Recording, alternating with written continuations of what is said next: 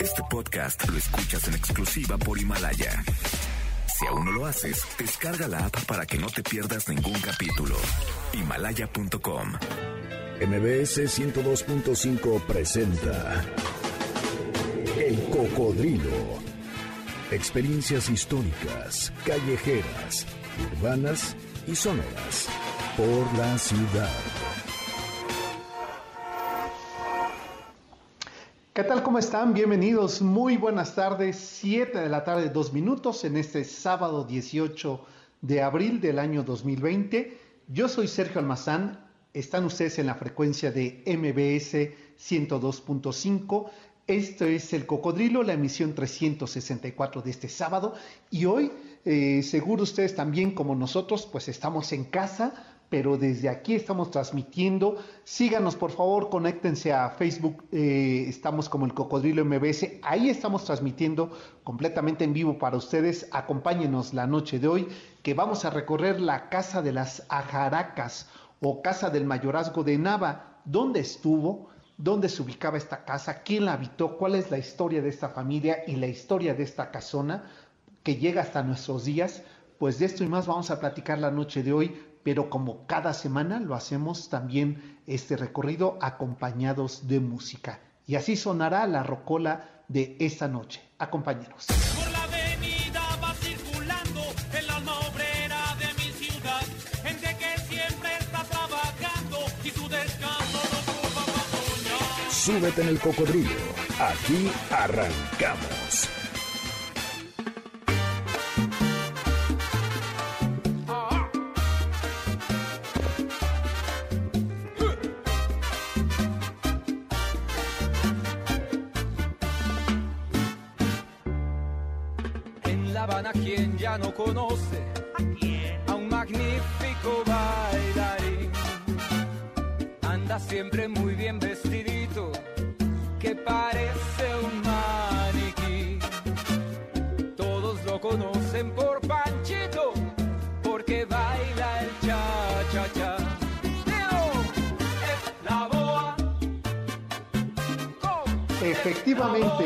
Noche de hoy sonará la Sonora Santanera de Carlos Colorado, quien por cierto hoy lo vamos a recordar a su creador a 36 años de su muerte.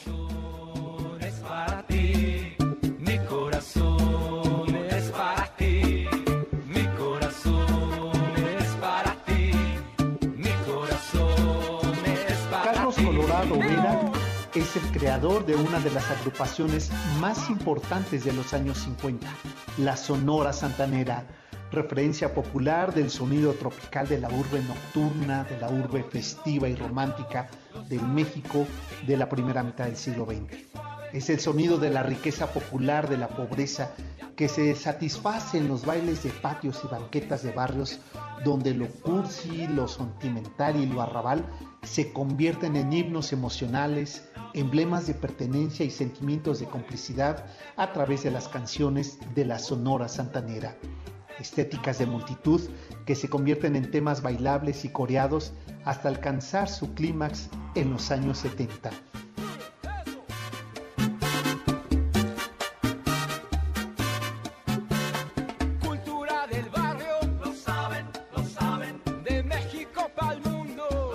Colorado es el creador de esta agrupación llamada la Sonora Santanera, que en los años 70 logra la consagración de este grupo para autorrealizarse y beneplácito de la fanaticada que corea, que baila, que suspira, con temas como Pena Negra, El Mudo o su gran éxito, Perfume de Gardenias.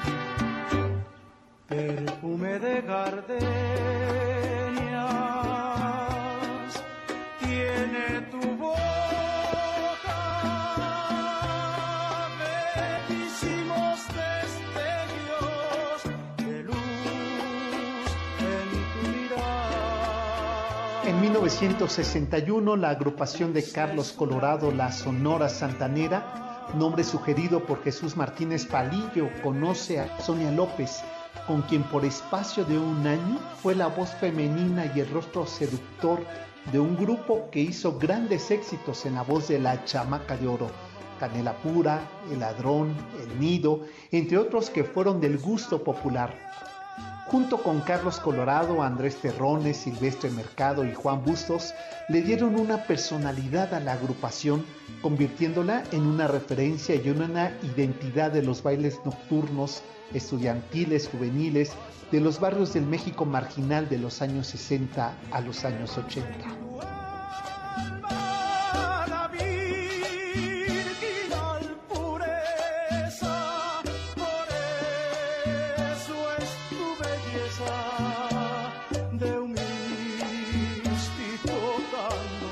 Carlos Colorado es además compositor de temas como La Tosito y a su hija le compuso el tema Musita. Había estudiado trompeta clásica en el Conservatorio de Música de Bellas Artes y ese conocimiento del ritmo le daba oportunidad de componer y hacer arreglos musicales, haciendo una amplia gama rítmica con la Sonora Santanera. El éxito cultural de la Sonora Santanera que conformó y llevó a la cumbre del ritmo popular gracias a la idea y el genio musical de Carlos Colorado, radica en que unificó el sentimiento de pertenencia en los salones de baile, en las fiestas y en las tardeadas de barrios marginales de la urbe, con aquel otra exclamación que en coro y al unísono, cuando cantaba la agrupación el tema de Agustín Lara, Estoy pensando en ti. En un lamento, el dulce viento llora conmigo.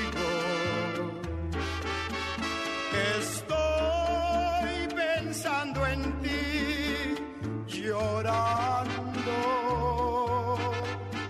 en el camino que mi destino. De los años 60 hasta mediados de los años 80 del siglo XX, la Sonora Santanera resistió a la urbanización y a la construcción de la metrópoli, a los nuevos sonidos y a los ritmos, como por ejemplo el rock and roll. Era referencia, obligación rítmica en bodas y 15 años de la urbe, de los pueblos y de las tardeadas del Blanquita y el Salón Los Ángeles, la Sonora Santanera. Carlos Colorado y su agrupación eran los invitados para celebrar lo mismo graduaciones que aniversarios de boda. Su repertorio musical completa un discurso popular de una cultura masiva que no se agota en un acetato o en un baile, sino que se prolonga y persiste en los éxitos radiofónicos que se vuelven necesarios para el ánimo sentimental y festivo del mexicano.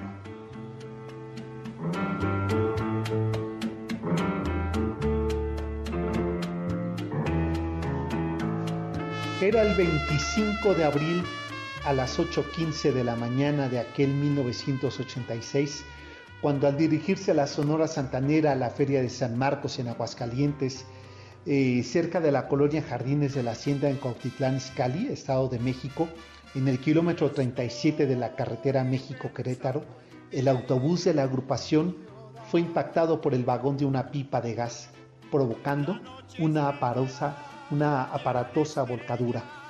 De aquel accidente, Carlos Colorado sufría un golpe en la cabeza y segundos después salió disparado del autobús.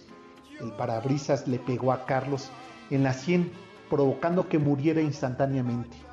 Los demás quedaron inconscientes. Juan y Silvestre también habían resultado heridos. El resto de la agrupación había resultado ilesos con heridas menores. Con el aquel accidente en la carretera, el conjunto de la Sonora Santanera había perdido al corazón y artífice de, de grandes éxitos, a Carlos Colorado, a quien hoy lo recordamos a 34 años de su fallecimiento, con sus grandes éxitos, con su legado musical de este cancionero popular bailable y festivo de América Latina. Esta noche aquí en el Cocodrilo vamos a ponernos a bailar recordando al creador de la Sonora Santanera, Carlos Colorado.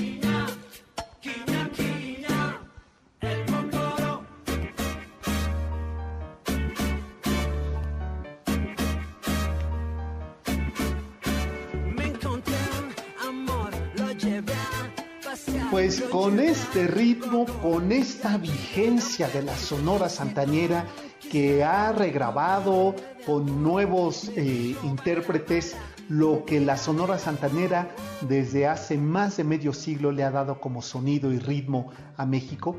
Así lo recibimos la noche de hoy. Les damos la bienvenida. Qué bueno que nos están acompañando, que nos están siguiendo en esta transmisión a través de Facebook como el Cocodrilo MBS.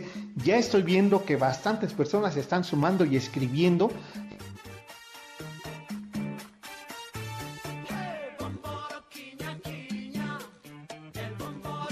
Mazán, la noche de hoy, pues vamos a recorrer el mayorazgo de Nava Chávez, es decir, la casa de las ajaracas.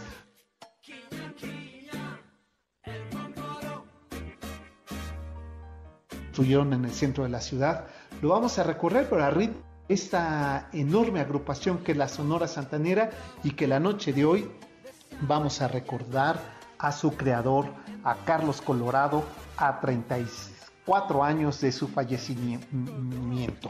Así es que vamos a la pausa, si les parece, antes les recuerdo nuestras vías de contacto, que es en Twitter como eh, S Almazán 71 y el Cocodrilo MBS. Así nos encontramos en Twitter. La página es eh, sergioalmazán.com y en Facebook nos encontramos como el Cocodrilo MBS.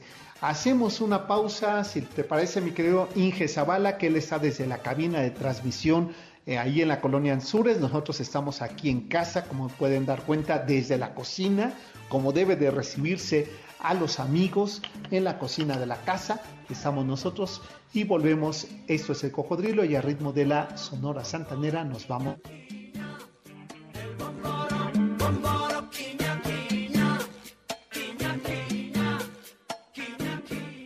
El cocodrilo regresa después de esta pausa.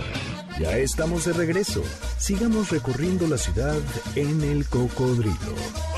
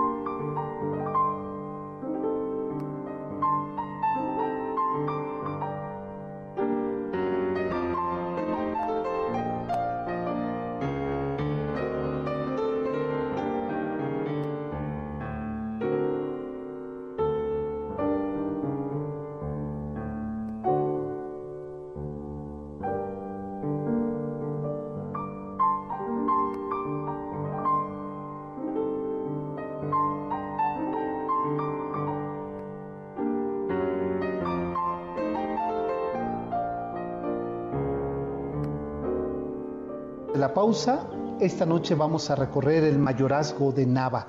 ¿Dónde se encontraba este edificio y cuál fue su importancia? Aquí parte de su historia.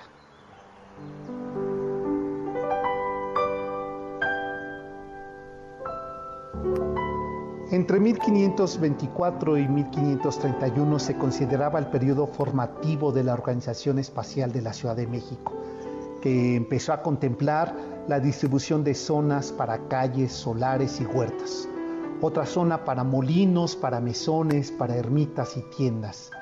Los títulos de las actas de cabildos debían especificar si se trataba de un solar que era para alguien noble, para un peninsular o para una autoridad. Al rubro de los primeros marquesados de la Nueva España corresponde la Casa del Mayorazgo de Nava, llamada la Casa de las Sajaracas según los registros de cabildos que le fue autorizado a don Antonio de Nava, alcalde de la ciudad de Mérida, España, y que había desembarcado en la Nueva España en 1535, con los documentos reales del conde de Mayorazgo de Nava, y que le eran otorgados un solar ubicado en la prolongación de calle Tacuba y el reloj, donde edificaría un gran palacete.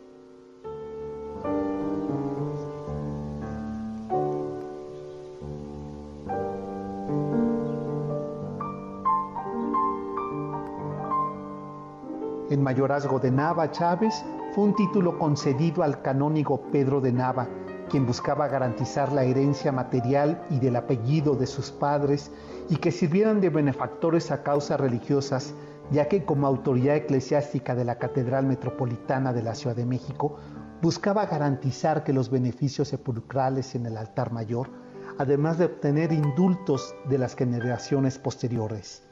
Es por eso que el mayorazgo de Nava se empeñó a toda costa de que fuera necesario y suficiente tener no solamente recursos para poder eh, tener una vida holgada, sino también para que en la posteridad sus restos estuvieran sepultados en la Catedral Metropolitana.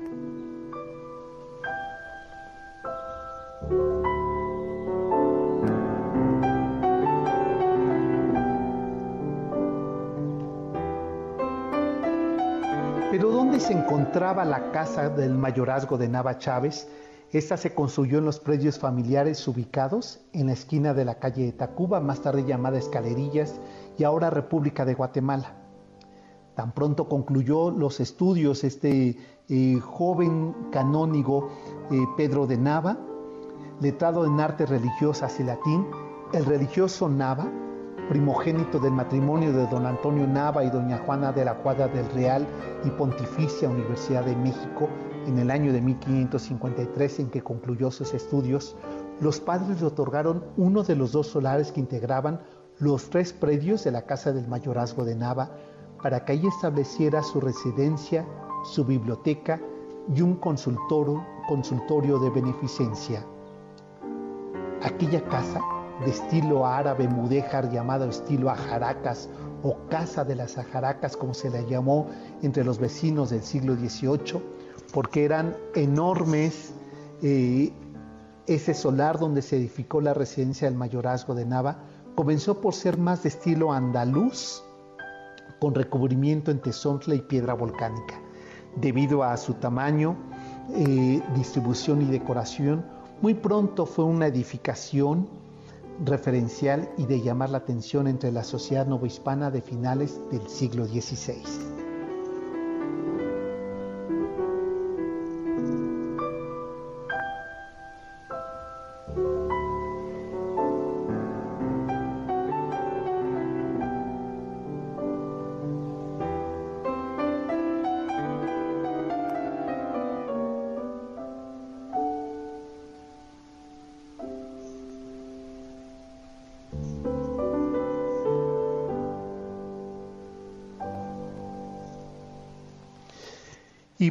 Y es que la casa del mayorazgo de, de, Nava se convirtió en un lugar referencial durante el siglo XVI. La razón era muy sencilla.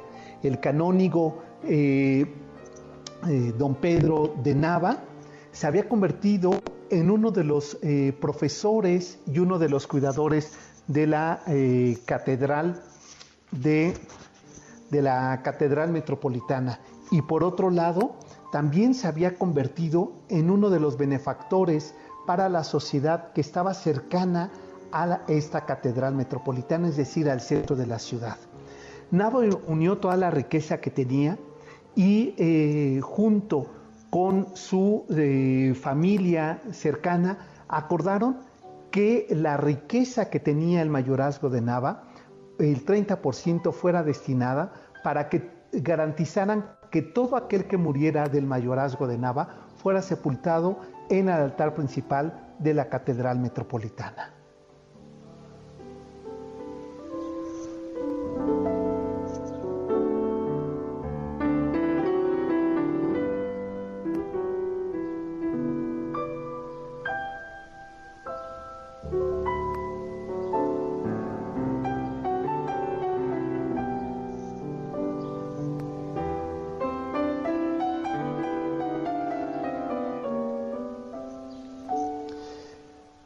Una vez que murió el canónigo eh, Na directa, tuvo que disponer su herencia a su hermano Alonso, quien, estuvo solo, quien tuvo solamente dos hijos, un varón y una mujer. El mayor Diego, al casarse, formó el mayorazgo de Nava Chávez, quien se casó con la nieta de Hernán Al no tener descendientes, el mayorazgo recayó en Juana, su esposa. Aunque hubo un litigio con la segunda línea de descendencia de la familia del canónigo Nava, finalmente la Real Audiencia en el año de, eh, de 1620 falla a favor de Juana Troche. Y ese año se establece el mayorazgo de Nava Chávez que comprendía una hacienda ganadera en Hidalgo con 300 cabezas, 14 hectáreas de cultivo y un inmueble en la capital de la Ciudad de México, tres casas y cuatro tiendas, es decir, una propiedad de uso habitacional y comercial. Nueve años más tarde, el mayorazgo de Nava se vio afectado por la inundación de 1629, con la que se tuvo que reconstruir años posteriores la gran casona, los solares y los comercios del marquesado de Nava Chávez.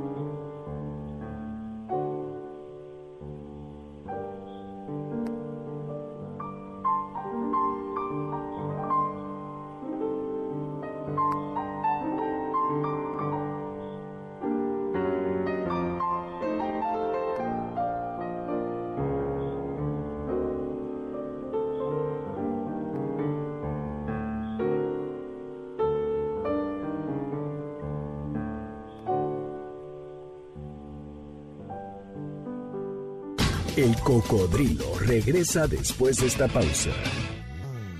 Ya estamos de regreso. Sigamos recorriendo la ciudad en el cocodrilo.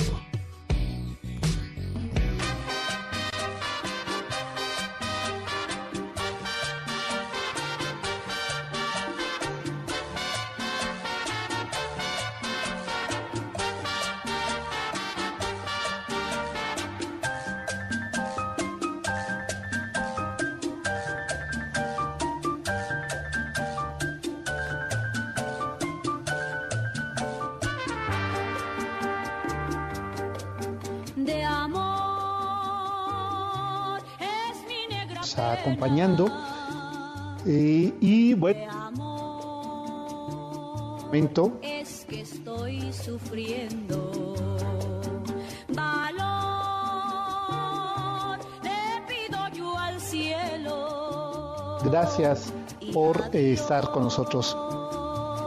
que me dé consuelo no debo pensar siquiera que pagues maldad tan grande yo puedo De regreso, gracias por eh, seguir con nosotros y por estarnos eh, acompañando en esta, en esta transmisión. Y qué bueno que eh, siguen aquí con nosotros. Eh, parece ser que estamos ahí teniendo algunas fallas, ¿verdad? Con, la, con el audio.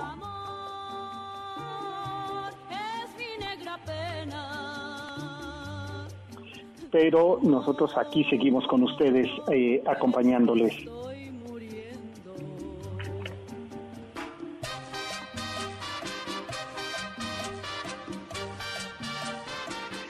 Saludos, Saludos. por supuesto, supuesto, a a Shelley, que dice eh, quiere luces de Nueva York, que en un momento más la escuchamos. También ta- eh, mando saludos a Iván Jiménez Morales. Dice, hola Sergio, saludos desde Coajimalpa, qué bueno que nos están siguiendo. Y les quiero, aprovecho esta oportunidad que estamos teniendo de leer los mensajes, porque eh, quiero invitarles eh, ya que vamos a estar todavía va- varias, eh, varios días en este confinamiento por cuestiones de seguridad de salud, pues vamos a nosotros hacer nuestros recorridos, pero ahora los vamos a hacer virtuales, si les parece. Por lo pronto el próximo martes eh, los quiero invitar, el martes 21 de abril a las 6 de la tarde nos vamos a conectar porque vamos a hablar de un personaje de la cultura popular mexicana que es María Félix.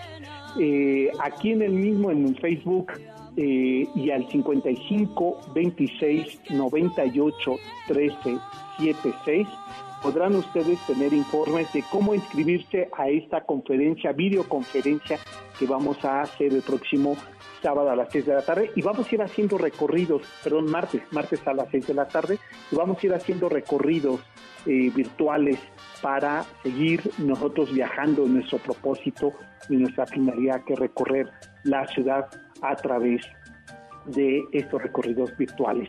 Eh, sigo saludando, Rodolfo eh, Mendoza dice, don Sergio, qué buena música, saludos a todos, que sea un programa increíble, cuídense y usen tapabocas y Dios nos cuida a todos, por supuesto.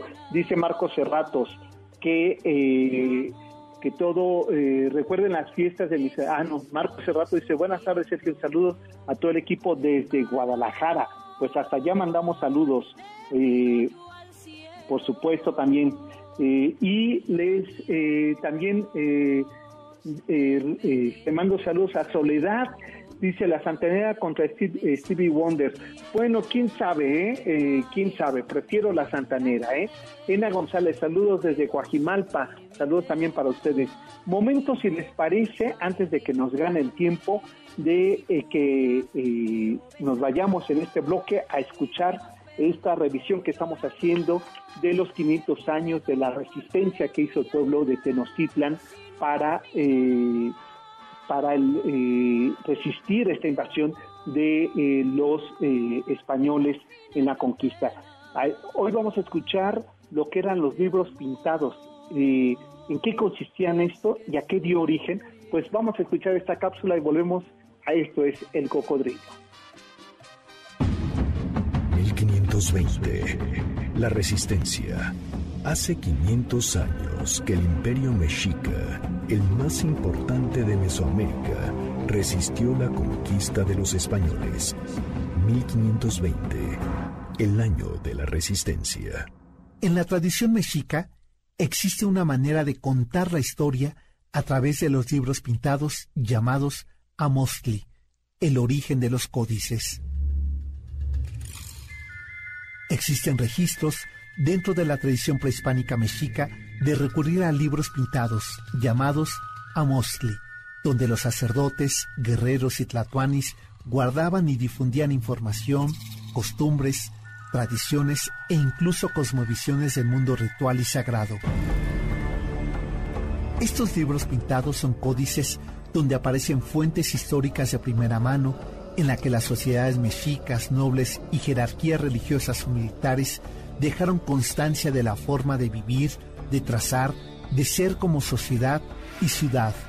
Los amostlis son las referencias más importantes que los frailes y conquistadores tuvieron en el siglo XVI para realizar más tarde copias e interpretaciones que se conocieron como códices mexicas. Entre estos códices conocidos después de la conquista son copias de los prehispánicos y su intención fue recuperar la historia pasada y reunir una memoria fidedigna de la vida mexica. Es por ello que llegan hasta nuestros días informaciones de códices como el de Mendocino, la tira de peregrinación o códice Buturini o la matrícula de tributos. Dichos trabajos constituyen la mejor fuente primaria para el conocimiento de la vida religiosa, de la vida política y económica de los antiguos mexicas. Gracias a su contenido pictográfico, nos permite interpretar, explorar, indagar y responder varias de las preguntas que nos hacemos al mirar un recinto prehispánico, un basamento, un pictograma o petroglifo en el Templo Mayor. El esplendor cultural que tanto asombró a los españoles a su llegada a la cuenca de México, están expresados en estos códices, en los libros pintados que son el tesoro intelectual, histórico y artístico de la cultura mexica ante el mundo.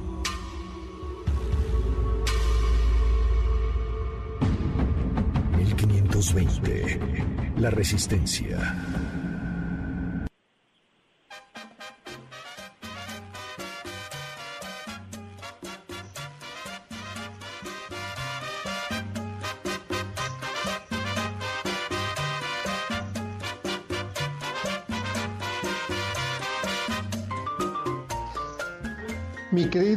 Inge Zavala, este es de mis temas consentidos, ¿eh? Eh, y seguramente para varios de nuestros eh, radioescuchas lo es. Así es que regálame un pedazo más de este tema, un fragmentito más, la Sonora Santanera con nosotros. No me explico todavía el por qué te has alejado. Si bien sabes, vida mía, eres tú mi adoración. Todo México me ha visto, calle arriba y calle abajo. Por doquiera te he buscado en mi desesperación. Camino por Narvarte, Polanco y Coyoacán. Mi anhelo de encontrarte me lleva al Pedregal. Espero que ustedes, así como nosotros, ya nos pusimos a bailar. eh, así es que, pues, ustedes bailen al ritmo de la Sonora Santanera, las calles de México. y un papel no me dejaste escribiendo la razón. Iván Jiménez Morales nos escribe a través de Facebook Live y dice que recuerda que en las posadas, en las posadas de su barrio era un clásico escuchar a la santanera. Pues mira, en las posadas, en las bodas, en los 15 años, en las graduaciones, en las fiestas más improvisadas, siempre se baila con la sonora santanera, mi querido Iván. Rodolfo Mendoza dice, hola Sergio, qué buena música. Saludos a todos y que sea un programa increíble. Eh, la basurita de Zurita dice, hola Sergio, mi papá nos regaló el disco de Sueño Infantil y todos eh, son mis favoritos cuando era niña, pero pequeño es de mis recuerdos más dulces. No eran de los intérpretes infantiles de siempre, pero ese disco la verdad es grandioso y es grandioso, como bien dice Zurita, por supuesto, estoy de acuerdo contigo. Eh, por acá Marielena eh, Muñoz dice, lo importante es que no te olvides de uno ni de hacer estos eh, recorridos, pues lo seguiremos haciendo.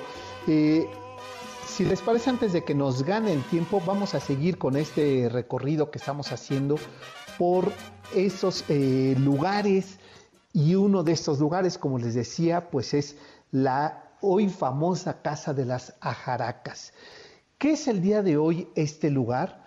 Pues, ¿y por qué se le destinó a esta casona del mayorazgo de Nava como uno de los espacios eh, primordiales para eh, llevar a cabo una de las órdenes eh, de, solares y una de las y, y una de las sociedades más importantes para el cuidado de la Catedral Metropolitana en el siglo XVII, pues aquí parte de esa historia.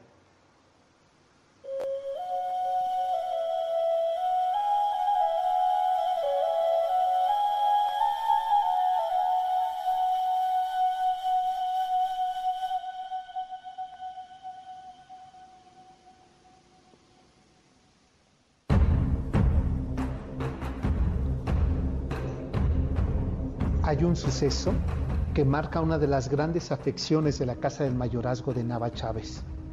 Como habíamos dicho, sobre la calle de República de Argentina y República de Guatemala, se encontraron estos solares que en, en su momento, desde el siglo XVI hasta el siglo XVIII, estuvo habitado por los descendientes de don José de Nava y Mayorazgo de Chávez. Fue uno de los quizá más importantes eh, sitios de referencia para el centro de la capital, porque en ese lugar donde estaban los límites de lo que sería la zona religiosa, la zona política y la zona económica de la eh, ciudad novohispana, se ubicó este portentoso edificio que llamaba singularmente la atención, el Marquesado de Nava. Este Marquesado de Nava, eh, el mayorazgo de Nava, era sin lugar a dudas uno de los más importantes benefactores para la iglesia y la catedral metropolitana. La razón era muy sencilla, que uno de los miembros de este marquesado pues había sido un religioso, pero no solamente eso, sino que eh, además este, esta familia había dejado parte de su herencia para el desarrollo posterior de, eh, de las órdenes religiosas, sobre todo franciscanas, donde se llevaron los restos del canónigo y posteriormente sería el, eh, el lugar donde se habitó el comercio después de la independencia de México. ¿Qué ocurrió en el siglo XX, en la segunda mitad del siglo XX con estos predios? Pues de esto vamos a platicar regresando de la pausa.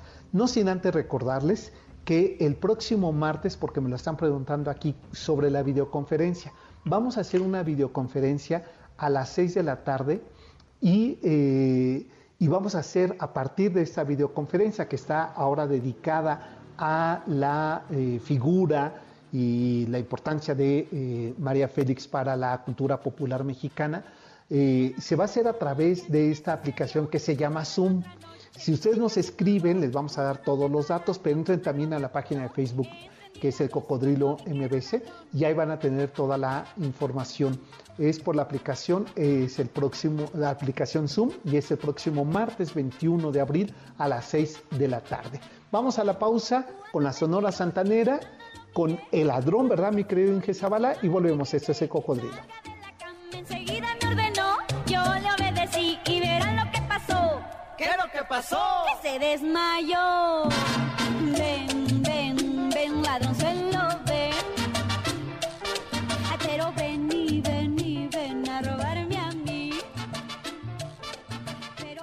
El cocodrilo regresa después de esta pausa. Ya estamos de regreso. Sigamos recorriendo la ciudad en el cocodrilo.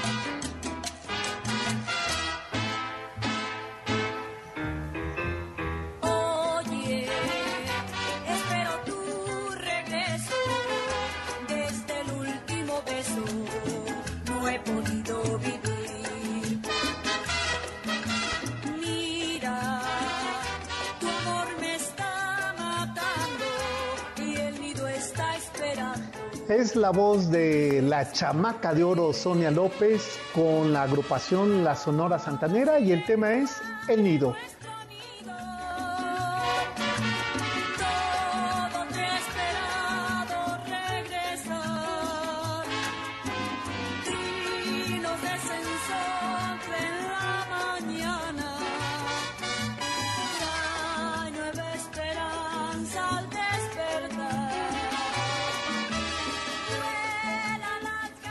Esta noche que nosotros estamos recordando y celebrando la inmortalidad musical de Carlos Colorado a 34 años de su muerte, qué mejor que hacerlo con sus temas, con su música, con su aportación bailable, sonora y festiva de la Sonora Santanera.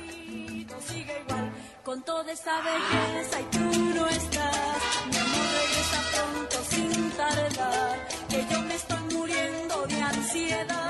y el nido está esperando.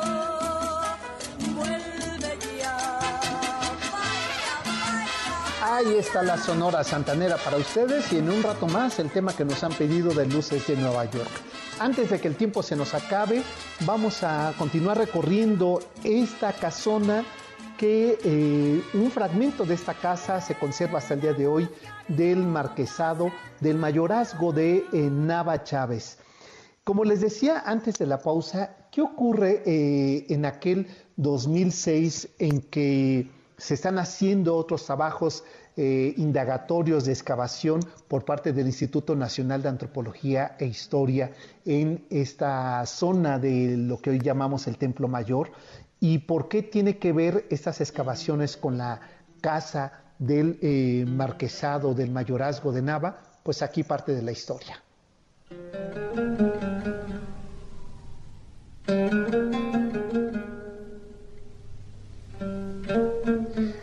En la antigua casa, casona llamada de las Ajaracas, entre los proyectos de excavación sobre los vestigios de la etapa sexta de construcción del Templo Mayor, los investigadores antropológicos y arqueológicos de la zona del Templo Mayor decidieron seguir la ruta de eh, lo que eran los perímetros de eh, las casas de, eh, los guerreros Águila de la zona de Tenochtitlan, por lo que siguieron excavando por debajo de la Catedral Metropolitana y al continuar el recorrido, en el año de 2006 se llevaron a cabo excavaciones en los antiguos predios del mayorazgo de Nava, en el área del predio que ocupaba la esquina de Guatemala y Argentina, enfrente del Templo Mayor.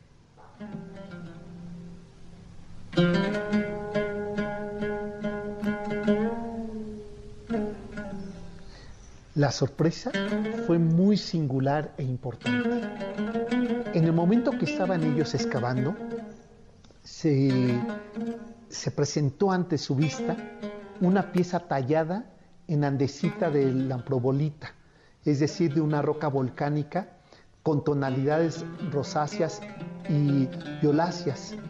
Sus grandes dimensiones hicieron de esta pieza que se trataba entonces de un monolito.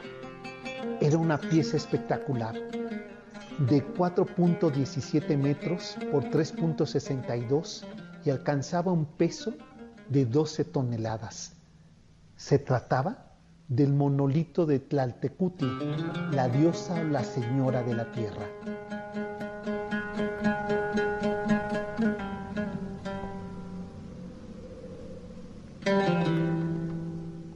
Ahí, debajo de esa casona que durante cinco siglos albergó solares, zona de riego y agua, pozos y, por supuesto, los enterramientos de los descendientes del mayorazgo de Nava, ahí junto a ella se encontraba la talla sumamente refinada de Tlaltecutli, la diosa o señora de la tierra,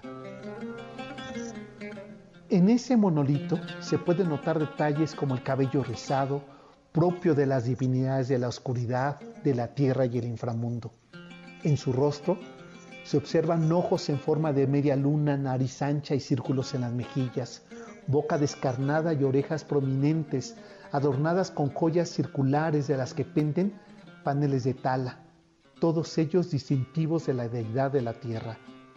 En el vientre de este monolito está esculpida una incisión circular de donde brota un flujo de sangre que se dirige hacia su boca, distinguiéndose dentro de dicha incisión dos pequeñas calzadas con sandalias, posiblemente restos de una imagen perdida de un dios o de un gobernante.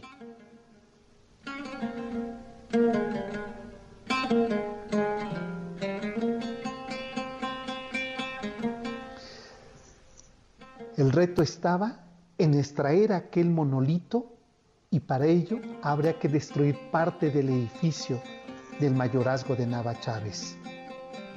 Uno y otro había que conservarse, por lo que entonces se dispuso destruir la parte donde se encontraba el monolito y dejar intacta aquella donde no se podía extraer más que los restos de algunos indicios que no fueran los más significativos de época Tenochtitlan, de esa época mexica. Y así fue, como en ese 2006 se extrae uno de los monolitos más interesantes de mayor dimensión que se tiene memoria de la etapa sexta de la construcción de Tenochtitlan, la Tlaltecutli, la diosa o señora de la tierra que estaba ahí, sepultada en lo, que después fue el solar y la casa del mayorazgo de Nava.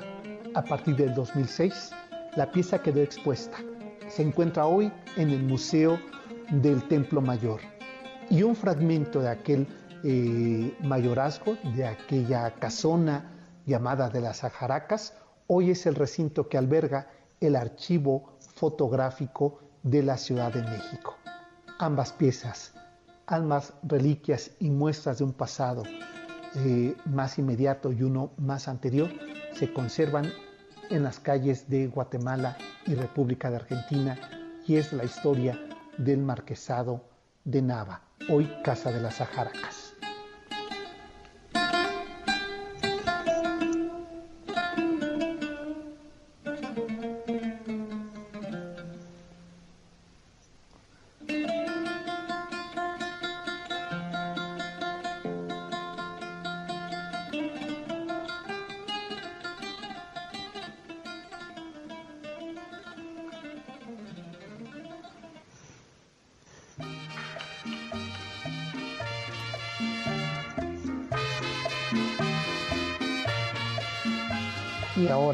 Esta pieza que tú pediste, Merly Shirley, Luces de Nueva York, para que ustedes empiecen a bailar, que ya empieza a caer la noche y antoja una buena cena y bailar como se bailan los buenos cabarets de la Ciudad de México.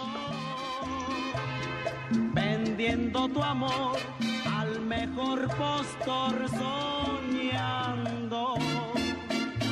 y con sentimiento noble yo le brinde como un hombre mi destino y corazón.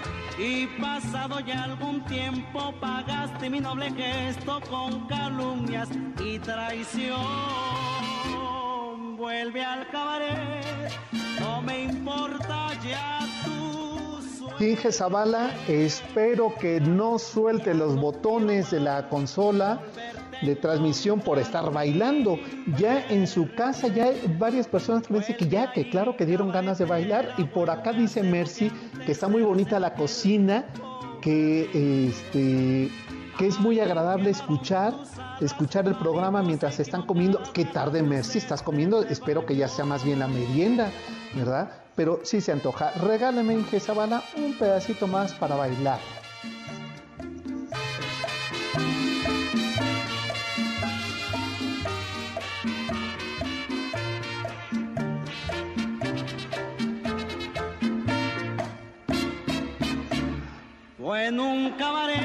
Rodolfo Durán daba los saludos también para ti. Saludos a Adriana Cecilia Góngora que nos está acompañando y eh, ah, dice que están tomando, dice Mercy, que están tomando agua de guanábana con hielo. Híjole, ya me antojaste la guanábana, pero por lo pronto me haré un agua de melón o este o, de kiwi, que eso es lo que tengo por ahora en casa, pero sí se antoja en esta tarde que está fresquita, en esta tarde que ha bajado y el sol que vaya calor que está haciendo en la ciudad, se antoja tomar un agua fresca. Pues nosotros ya casi nos tenemos que despedir, mi querido Inge Zavala, gracias por ayudarnos a esta transmisión, también al ingeniero Guerrero y por supuesto a mi querida Yanin desde su casa ahí donde se clavan las banderas, que es como el nombre náhuatl de Pantitlán, hasta allá nos está, para que vean que se puede todo a control remoto. Y yo desde acá, desde casi el centro de la Ciudad de México, les agradezco que nos hayan acompañado a Miguel García Cuadrado que en esta última parte de transmisión del programa lo hizo a través de su celular. A todos ustedes, gracias por acompañarnos y recuerden que el martes nos encontramos a las 6 de la tarde en la aplicación de Zoom para esta videoconferencia y eh, quieren informes, pues escríbanos a sergio arroba Sergio Almazán o aquí mismo en la página de Facebook o también al 55 26 98 13 76. Pásenla bien, quédense con Checo San que les tiene muy buena música, no tan buena como la de nosotros, pero ahí hace la competencia y hace lo que puede. Mi querido Checo San, te mando un abrazo fuerte y a todos ustedes nos encontramos el próximo sábado eh, por supuesto, a las 7 de la tarde para un recorrido más del cocodrilo. Hasta entonces, buenas noches.